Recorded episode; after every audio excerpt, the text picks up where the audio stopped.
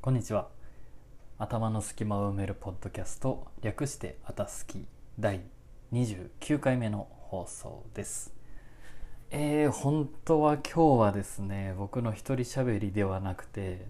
あの電話越しに、えー、とある人と2人でおしゃべりしたバージョンのあたすきをアップする予定だったんですがなんと僕の方の、えー、音声が全く録音されてなくて残念ながらアップすることができません。相手の方はもう完璧にクリアな音声を録音してくれてたんですけどやってしまいました。なのでまた撮り直しをさせていただきまして後日アップすることになると思います。いやーちょっとねちゃんもっとちゃんとねチェックしとくべきでしたね。あの録音のアプリは起動してたんですけどなぜか40分間無音の状態が、え録音されておりました。なのでね皆さんちょっと対談形式のあたすきは、えー、もうちょっと先になりますのでお楽しみにお待ちください。ということで今日もあたすき始まります。ということで気を取り直して本日のあたすきいきます。えー、今日はですね皆さんちょくちょくニュースやウェブで目にしてると思いますがアメリカの大統領選挙がかなり終盤に差し掛かっております。日本の総理大臣を決めるシステムと違ってアメリカって大統領選挙を直接国民が投票するじゃないですか。やっぱね盛り上がりが違いますよね。まあ日本もねもちろん僕らが選んだ国会議員さんたちが総理大臣を選出するので間接的に僕らが選んでるんですけどやっぱりね直接自分の一票が大統領のが誰になるかを左右するというのはねもっとドキドキハラハラするものだと思います。実際アメリカ人の友達にねこのアメリカの大統領選ってどんな雰囲気なのって聞くと本当に何でしょう友達や家族や近所の人たちと普通に「誰々に入れるの?」みたいな「なんで?」とか「え俺はねこういう理由でこっちに入れるんだよ」とか、ね、そういう会話がなされてるということで。そんな会話が日本で聞こえてくるのは一体何年後なんでしょうかということで。あの僕らも頑張りましょう。まずは自分が選挙に行くところからやりましょうね。ということでえー、フィードリーを開くとですねやっぱりアメリカ大統領選関連のニュースが多くてその中でも良さげなのがビジネスインサイダージャパンの記事です、えー、これはですね今月あもう今日ですね。今日の午後4時に、えー、アップされてる記事なので本当にタイムリーな話ですね。現段階ではもしかしたらもうこれ配信されてる頃にはどっちかに決まってるかもしれないんですけど現段階では、えー、まだどっちになるかは決まっておりませんがトランプさんとバイデンさんバイデンさんの方が優勢そしてこのままバイデンさんが大統領になるのではないかと言われております。そんな状態で書かれた記事ですね、えー、タイトル。バイデン氏が説いた民主主義の尊さはアメリカの分断を癒せるのか。ということでもタイトルから見て分かる通りこれはちょっとバイデンさん寄りの記事ですね。はいでは読んでいきたいと思います。僕もまだアメリカの大統領選全然わからないことだらけなので一緒に学んでいく感じで読んでいきたいと思います、えー、アメリカ大統領選の開票作業が大詰めを迎える中民主党のジョー・バイデン候補が11月7日に地元デラウェア州でスピーチをした。バイデン氏はこの選挙に勝つつもりだと勝利への自信を見せつつ民主主義では異論があることが当たり前のことと語りトランプ大統領の支持者にも融和的な姿勢をアピールした。なんかもう勝者の貫禄が出てますね。バイデン氏はまだ選挙結果は確定してないとしつつ数字を見れば明らかだ。この選挙に勝つつもりだと強調した。さらにバイデン氏は新型コロナウイルスの感染拡大と経済危機についてが国民は計り知れない苦しみを経験したと述べ就任初日からこれらの対策に力を尽くすと述べた。大統領選で国を二分する選挙戦となったことにも触れた。バイデン氏はアメリカの建国から244年が経つが民主主義は機能する。全ての票は集計される。たとえ妨害しようとしても許すわけにはいかないと強調した。一方でトランプ氏が不正選挙を繰り返し主張していることを意識してかバイデン氏はアメリカの根底にある民主主義の価値について説き融和的な姿勢もアピールした。社会の分断ではなく団結しなければならない。民主主義では異論があるのが当たり前のこと。それは健全なことだ。ライバルではあるが私たちは敵ではない。アメリカ人だ。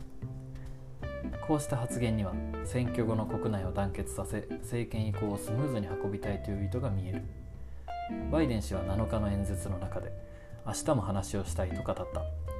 連日国民に向けてスピーチで語りかけることで勝利への自信を強調したい考えのようだ、うん、バイデン氏激戦州でリードと報道相次ぐ。勝利条件は現在共和党のトランプ氏が214人。民主党のバイデン候補が253人の選挙人を獲得している。バイデン氏は当選に必要な選挙人270人まであと17人に迫っている。アラスカ州以外では接戦が伝えられるが激戦州のペンシルベニア州とジョージア州でバイデン氏が得票数で逆転したとワシントン・ポストなどが報道。ネバダ州でもリードを保っている。ただ各州ではなおも拮抗が続き慎重な開票作業には終わりが見えない。ジョージア州では票差がわずかだったことから票を再集計する方針だ。主要メディアはまだバイデン氏に頭角を出していない。バイデン氏が決定的な勝利をするにはペンシルベニア州を確保するかアリゾナ州ネバダ州ジョージア州ノースカロライナ州のうち2つの州で勝つことが条件だ。一方のトランプ氏はアリゾナ州ネバダ州ジョージア州ノースカロライナ州のうち3つの州で勝ちさらにペンシルベニア州でも勝利すること勝利することが絶対条件だ。これでトランプ氏は269人を確保しバイデン氏と同数となる。この場合大統領は下院が副大統領は上院が選出することになる、うん、これ今記事の半分まで読んだんですけど本当に接戦ですよね。こんなにあの先に270票獲獲得した方が勝ちなんですけど現時点でバイデンさんが253トランプさんが214ものすごい接戦ですよね。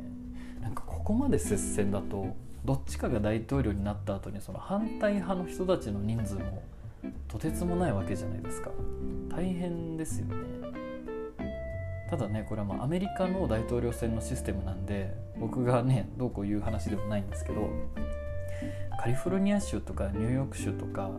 その外国の人でも知ってるようなアメリカのメジャーな州はもう全員バイデンさんに入れてるんですよね。だけどこうトランプさんはねこう田舎とか南部の方とか、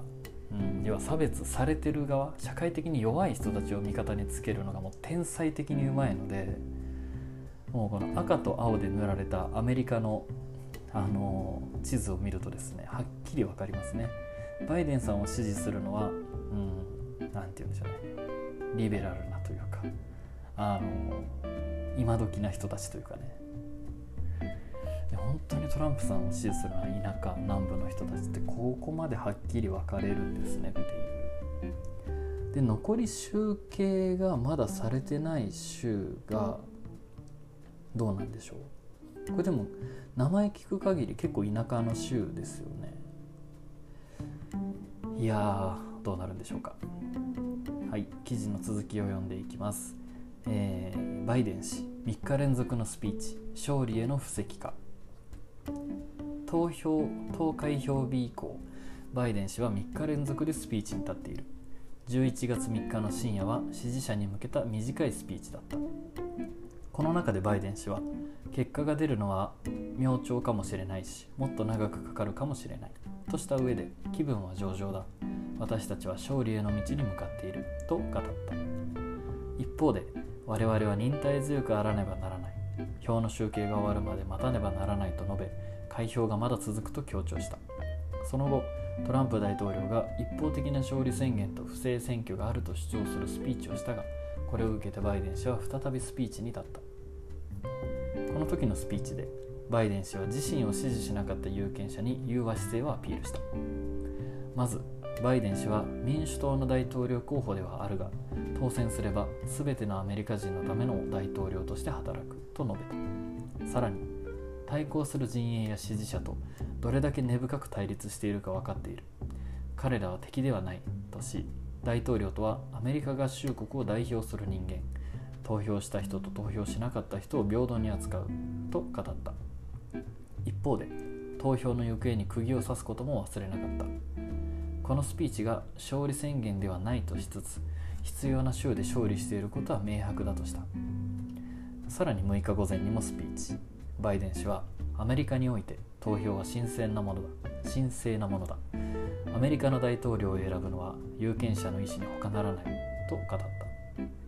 一方で支持者に向けてどうか冷静に全ての票は集計されると呼びかけた。ネクタイはつけず少しリラックスしたような雰囲気も醸し出してい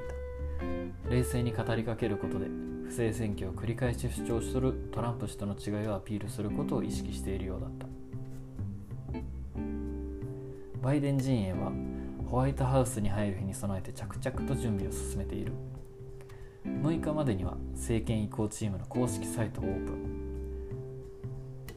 トップページにはこのようなメッセージが記されている。誰が次期大統領になるかアメリカ国民が決める。まだいくつかの州で開票が続く。国が直面している危機は深刻なものでパンデミック景気後退気候変動人種差別とあらゆることに及ぶ。政権移行チームはバイデン・ハリス政権が就任初日から仕事に着手できるよう全速力で準備を続ける。4日にはアメリカが地球温暖化対策の国際的な枠組みパリ協定から正式に離脱したがバイデン氏はちょうど77日後バイデン政権は再びパリ協定に参加するとツイート。77日後の2021年1月20日は次期大統領の就任式当日にあたる。トランプ氏は不正主張も身内の共和党やメディアから批判。トランプ大統領も現地時間11月5日にホワイトハウスで会見を開いている。投開票日以降公の場で語ったのはこれが2回目だった。トランプ氏は合法の票を数えれば私の楽勝。違法の票を数えればあちらは選挙を盗もうとすると不正投票があったと繰り返し主張した。現時点で不正投票を裏付ける証拠はないことから各メディアはトランプ氏は根拠なき主張を繰り返したと報道。MSNBC も会見中継を中断しキャスターがリアルタイムで大統領の発言をファクトチェックした。ファクトチェックっていうのはそれが真実かどうか確かめるってことですね。ニューヨーク・タイムズによると生中継をしていた ABC、CBS、NBC の全米三大ネットワークなどは根拠なき嘘が多いとして中継を中断した。これまでトランプ氏を支持する姿勢だった FOX ニュースもキャスターらが主張を裏付ける根拠は現時点で確認できないと解説した。国を覆う不穏なムード平和的な政権移行には道遠く勝敗の行方が決まるまではまだ時間がかかりそうだ。トランプ陣兵陣兵トランプ陣営は法廷闘争に持ち込む構えだ。ミシガン州で陣営が開票と集計作業を見学するための十分なアクセスが多くの場所で提供されなかったとして提訴。ジョージア州でも集計を止めるために裁判所に訴えを起こした。法廷闘争となった場合最終的な決着がつくまで時間を要する可能性もある。2000年の大統領選でもゴア氏とブッシュ氏がフロリダ州の票の再集計をめぐり連邦最高裁が再集計を認めないと判断し選挙結果が確定するまで1ヶ月を要したことがある。トランプ氏が票の集計をやめるよう連邦最高裁に訴え出る意向を示したことも波紋を広げている。ペンシルベニア州のウルフ知事はまだ100万超の数えるべき郵便投票がある。私は全てを数えると市民に約束した。これはペンシルベニア州の選挙私たちの投票民主主義に対する党派的な攻撃だとツイートしトランプ氏の発言を批判した。トランプ氏の発言は熱狂的なトランプ支持者にも影響を与えた。トランプ氏がリードしている州の開票所には開票を止めろという声が。トランプ氏が追う展開の開票所では開票を続けろという声が響いた。トランプ氏は今もツイッターを更新し続け不正選挙があったと主張し続けている。こうした中両候補の支持者の衝突や暴動なども懸念されている。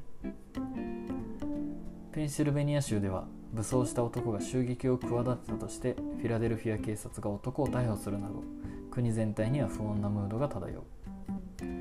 CBS によると7日現在の得票数はバイデン氏はバイデン氏は7438万票でオバマ前オバマ前大統領の記録6949万票を抜いて過去最多となった。一方トランプ氏もまた7020万票以上獲得しオーバマ氏の記録を上回っている。票数を見ればアメリカという国全体がトランプ氏を拒絶したとは必ずしも言えない状況だ。バイデン氏の民主主義では異論があることは普通のこと。それは健全なことだ。ライバルがあるがライバルではあるが私たちは敵ではない。アメリカ人だ。というメッセージは全ての国民に届くのだろうか。アメリカ合衆国が誇ってきた共和制の伝統でもある平和的な政権移行が実現できるのか。次期大統領の就任式が予定される2021年1月20日を平穏無事に迎えられるのか。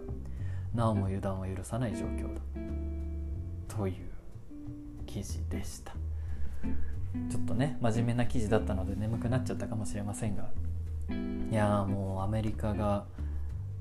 変わるかどうかの瀬戸際ですね。このままバイデンさんになると思うんですけどでもすごいですね。今回本当に投票数がめちゃくちゃ多くて今負けてる側のトランプさんでさえオバマ前大統領の記録よりも100万票近く上回ってるんですね。とてつもない。いや盛り上がってますね。果たして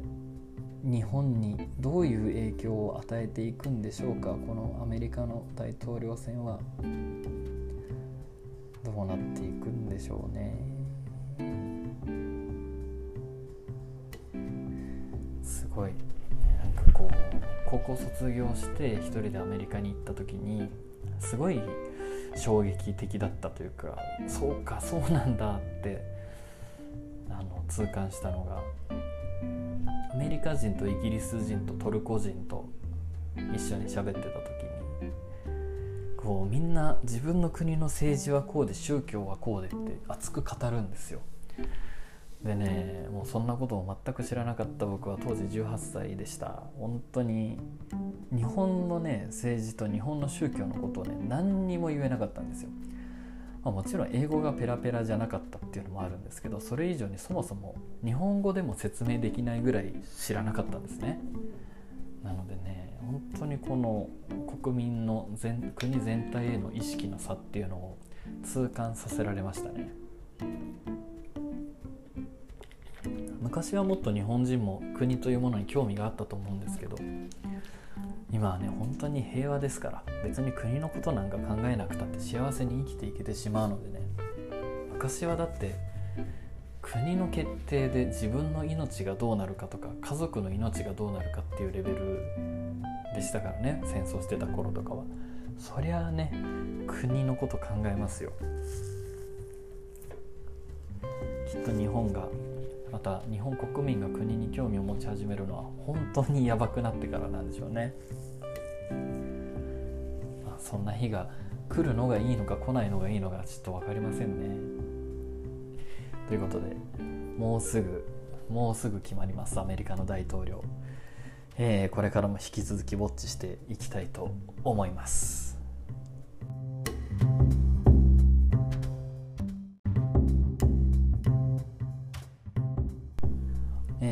後半はちょっとライトな話題で映像でも紹介していこうと思ったんですがフィードリーにですねとてもとてもとても素晴らしい記事があったのでそれを紹介していきます、えー、これはニュースフェアというメディアで掲載されていてこれも今日公開された記事ですね、えー、24時間チャットで悩み相談。20代の若者がサイト開設。れは素晴らしいですよ。記事読んでいきますね。孤独の中で苦しんでいた生い立ちを持つ名前なんて読むんでしょう。大空康生さんですかね。大空康生さん21歳は日本で10代の若者による自殺が増加していることを憂慮している。大空さんが代表を務める NPO, NPO あなたの居場所はボランティアによって運営されている。親身に話を聞いてくれる相手を求める人からの相談をチャットを通じて24時間体制で受け付ける。寄せられた相談には必ず回答すること。特に緊急を伴う相談には5秒以内に対応することを方針としている。日本語によるオンラインのチャット相談窓口は2020年3月に開設されて以降成長を続け現在では500名のボランティアが登録している。午後10時から夜明けまでの自殺を防ぐ必要性が最も高まる時間帯の相談に対応するためさまざまなタイムゾーンに住む海外からの登録者も多い。新型コロナウイルス感染拡大の最中でも大空さんの構想が実現している理由はボランティアの研修を含め全てがネット上で行われているためだ。ボランティアによるオンライン相談は日本ではまだ少ない。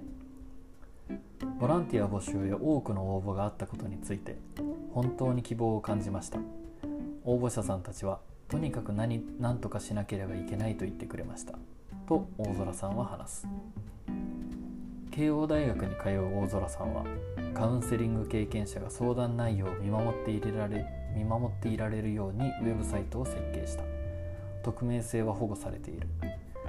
あなたの居場所にはこれまで1万5000件超1日あたり約130件のメッセージが寄せられている。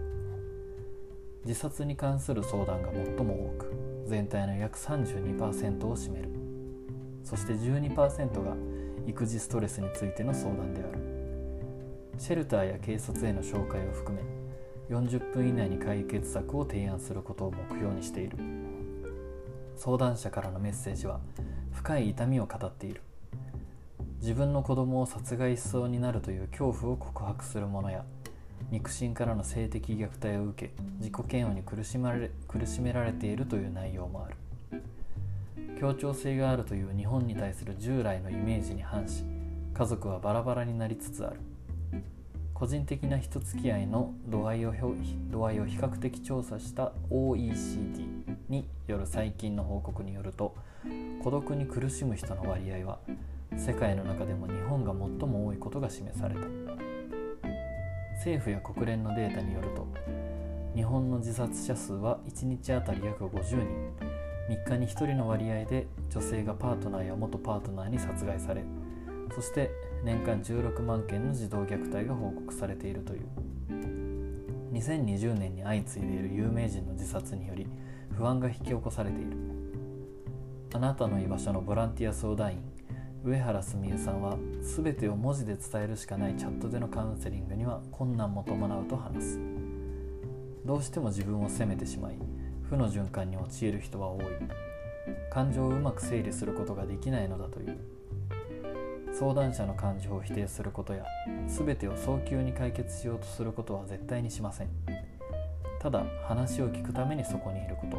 そして理解することです。と上原さんは話す。日本では健全な意味での孤独感と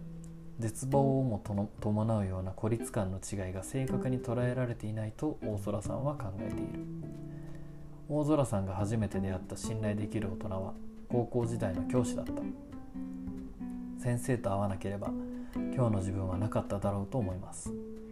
先生に出会えたことは奇跡でした。と述べこの奇跡を他の人にも渡していきたいと話す。教師の藤井隆さんは大空さんが一度も笑顔を見せていないことに気づいた。大空さんは気にかけていることを懸命に伝え日々の生活におけるどのようなことでも何か夢中にさせられることがないか思案していたと当時を振り返る。大空さんは研究プロジェクトのためあなたの居場所から収集したデータをまとめている。そして公的医療に関する問題の取り組みにおいて世界でも牽引役を担うイギリスの大学院へ進学を希望している。同国では2018年に孤独問題担当大臣が新設された。しかし大空さんにとって最大の夢は幸せな家族を持つことだという。私にはそのような家族はいませんでした。と大空さんは話す。父親がいて母親がいる。子供たちは幸せで望むことは何でも叶う。どこにでもあるような家族です。しかしそれはむしろ私が一番に望んでいるものなのです。という記事でした。大空康生さん21歳が解説した24時間オンラインでの悩み相談サービス。あなたの居場所というものがあるんですね。ねやっぱり日本ではこの本当に深刻な問題もちろん軽い問題も深刻な問題を両方相談できる場所がいくつか公的に用意されてるんですけど例えばねあの自殺したい人が電話をする命のダイヤルとかああいうのもあるんですけどああいうのってねほとんどつがらないらしいんですよ。そのボランティアそもそもその相談員って誰でもできるわけじゃないじゃないですか適当なアドバイスしてその場で死んでしまうこともあるのであのそもそもボランティアの人を確保するのが難しいと思うんですよね。なのでね相談者に対して、えー、ボランティアの人数が少ないのでね全然つながらないって聞いたことがあります。なのでこうやって民間の NPO で相談先が増えるのはとてもとてもとてもいいことですね。本当に。素晴らしい。しかも21歳。若い。そして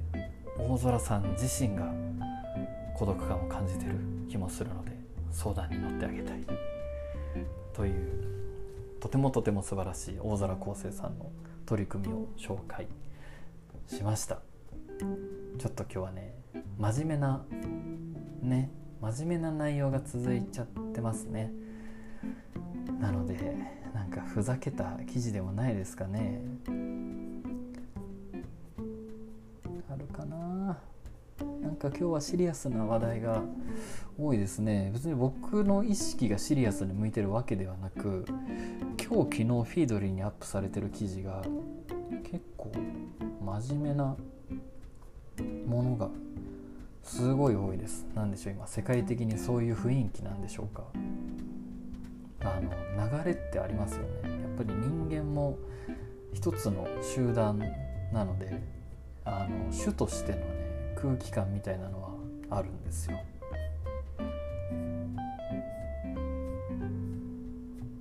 なんか面白いのあるかな。あ昨日見た映画がすごいくだらなかったのでその紹介でもしましょうか。あのすごい軽い気持ちで見たんですけど本当にね軽い気持ちで見てよかったなって思う。バッドネイバーズバッドネイバーズかな。ちょっと調べますね。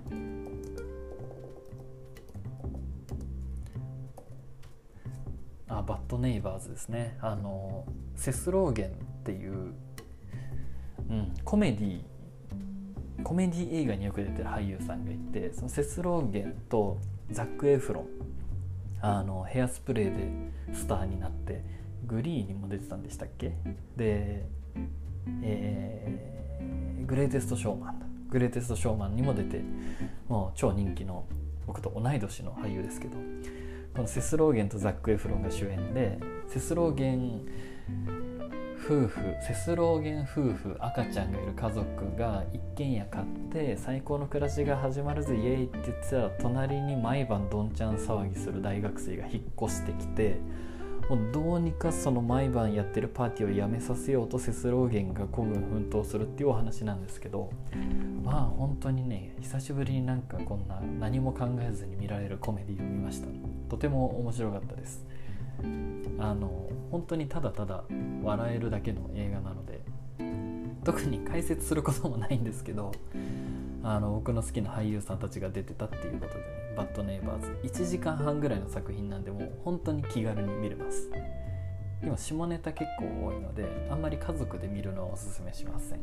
バッドネイバーズこれねネットフリックスに上がってます。2014年の作品。ねちょっとコメディ続きでいくとね僕はもう何回も見てるコメディ映画があって「ハングオーバー」って皆さん知ってますか？これね公開されたのは2009年なんですけどそんな昔の感じがしないですね。もう11年も経ってるとは思えない。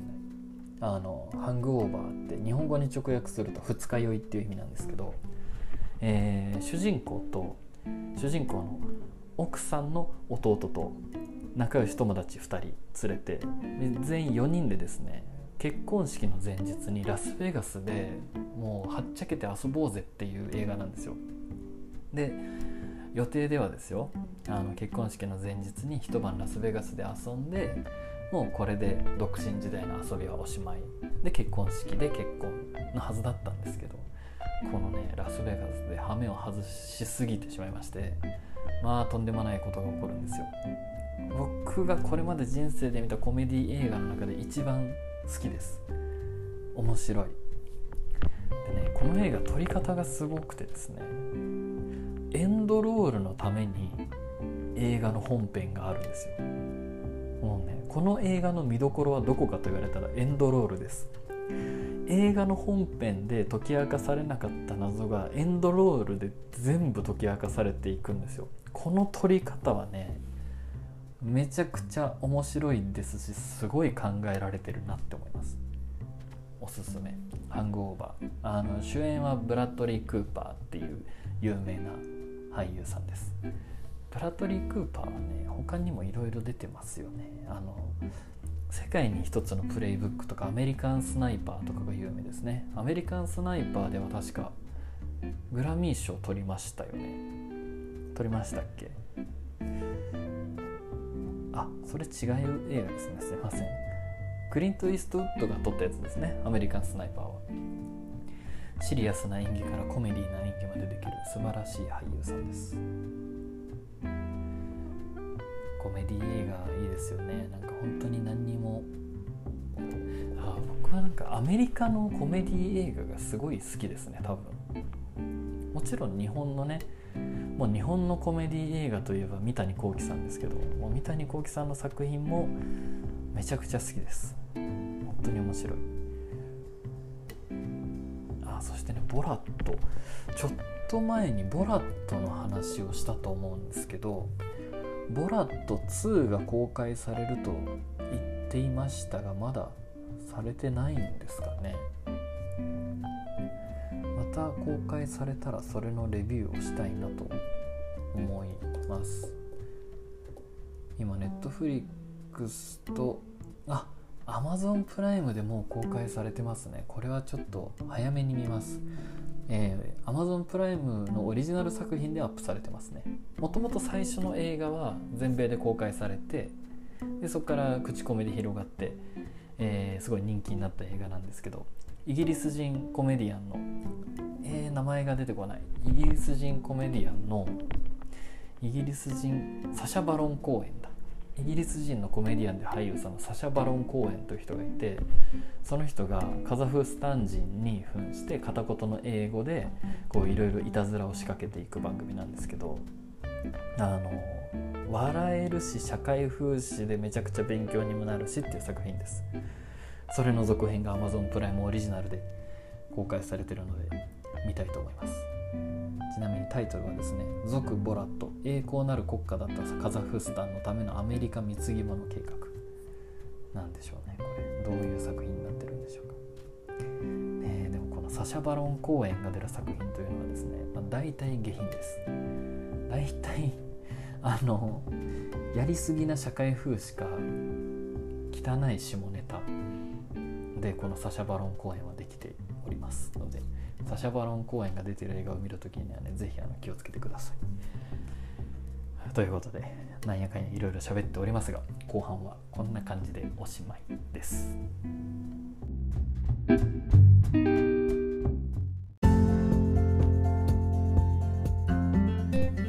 エンディングのお時間です、えー、今日もね聞いていただいてありがとうございますね最後まで。あのすごいどうでもいい話なんですけど最近僕の体からハムスターの匂いがするんですよ。ハムスターの匂い。本当に何なんですか？これ僕の体からハムスターの匂いがしてるのか洗濯した服からハムスターの匂いがしてるのかわからないんですけどちなみに僕はハムスターを飼ってないんですけど本当にね体からハムスターの匂いがするんですよ。今もハムスターの匂いするって思ったらいやどう香ってもねこれ自分からハムスターの匂いがしてますね。皆さんハムスターの匂いしてる人に会ったことあります？なんかね汗臭いとかじゃないんですよ。ハムスターの匂い。今度はあの会った時嗅ぎたい人は嗅いでください。本当にねハムスターの匂いがするんで。何でしょう？洗剤？かな？いや違いますね。洗剤このハムスターの匂いがしだしてから洗剤は2回変えてるんで洗剤ではないはず。なので本当にやっぱ僕の体からハムスターが僕がハムスターに近づいてってるってことですか？そういうことですか？ちょっと人間の匂いがするようになりたいですね。ということでハムスターがお送りしました。あたすき。今日も最後まで聞いていただいてありがとうございました。ではまた明日。